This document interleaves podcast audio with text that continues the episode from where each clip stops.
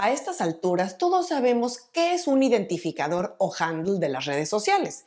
Digamos lo que va después del arroba en tu cuenta o tu perfil de Instagram o TikTok. Bueno, pues por si no has escuchado por ahí, recientemente YouTube lanzó oficialmente el equivalente, los famosos identificadores o handles en los canales de YouTube.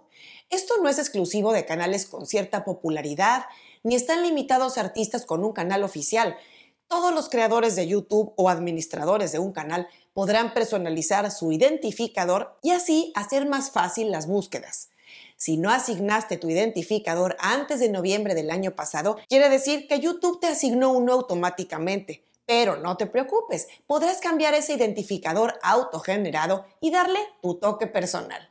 Si quieres saber cómo hacerlo, quédate en este programa y te digo cómo. Soy Ana Luisa Patiño y estás en mi disquera, la casa del artista independiente bien informado.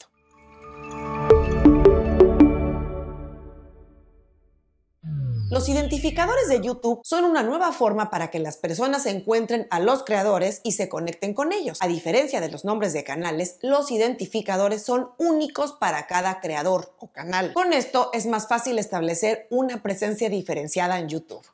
El nuevo identificador va a ser parte de la URL de tu canal.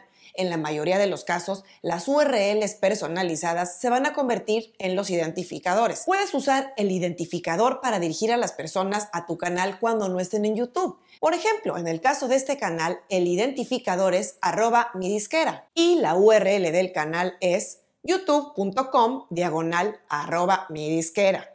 De cualquier manera, las URLs que teníamos antes van a seguir funcionando. Puedes usar tu identificador de YouTube para etiquetarte en los shorts, en comentarios y también, claro, permitir que otros te etiqueten en esos contextos, inclusive en tus videos. También esto te va a permitir que la gente te encuentre más fácil dentro de YouTube. A fines del 2022, cuando comenzaron a lanzarse los identificadores, fueron implementándose por países y por grupos de usuarios, pero a estas alturas ya deben estar totalmente listos para todos. Así es que podrás verlos aparecer en algunos de estos lugares dentro de YouTube. Pestaña de Shorts, resultados de búsquedas, comentarios y menciones y más.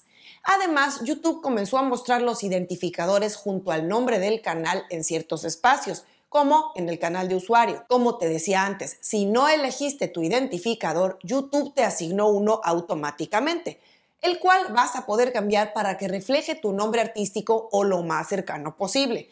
Simplemente deberás ir a YouTube Studio e ir al panel vertical izquierdo en la sección de personalización y luego vas a ir a la pestaña de información básica, donde verás en primer lugar el nombre de tu canal y en segundo lugar vas a ver el identificador. Y ahí es donde podrás cambiarlo. Debes crear un identificador único que podría llevar letras o incluso números. A muchos artistas les ha causado mucha frustración que no han podido asignar el identificador que quieren. Y es que en YouTube un identificador podría no estar disponible por varias razones. En la mayoría de los casos se debe a que otro canal ya lo seleccionó o porque no cumpla con los requerimientos o lineamientos de YouTube, como por ejemplo el uso de palabras obscenas u ofensivas o que denoten violencia o algún tipo de discriminación. Lo que yo recomiendo a los artistas que por algún motivo no pueden usar su nombre artístico, porque ya está tomado generalmente, es que agreguen alguna palabra complementaria, incluso para enfatizar que se trata de un canal de un artista musical. Por ejemplo, si te llamas, por decir, Javier Zapata y el canal con ese nombre ya existe, podrías ponerte Javier Zapata Música o Music. Otra opción es usar el mismo handle o identificador que ya tengas en Instagram si este fuera también distinto a tu nombre artístico. Así por lo menos vas a tener esos dos iguales. O incluso también como tu cuenta de TikTok. Pero recuerda que debes asignar un identificador en YouTube, porque si no, quedarás con el que se te asigne automáticamente, que no son siempre lo más adecuado, porque suelen llevar unos números aleatorios ahí que pues nada tendrán que ver contigo. Si tienes más dudas sobre el manejo de tu identificador en el canal de YouTube, te dejo en la descripción el enlace a la página de soporte de YouTube donde está esa información completa.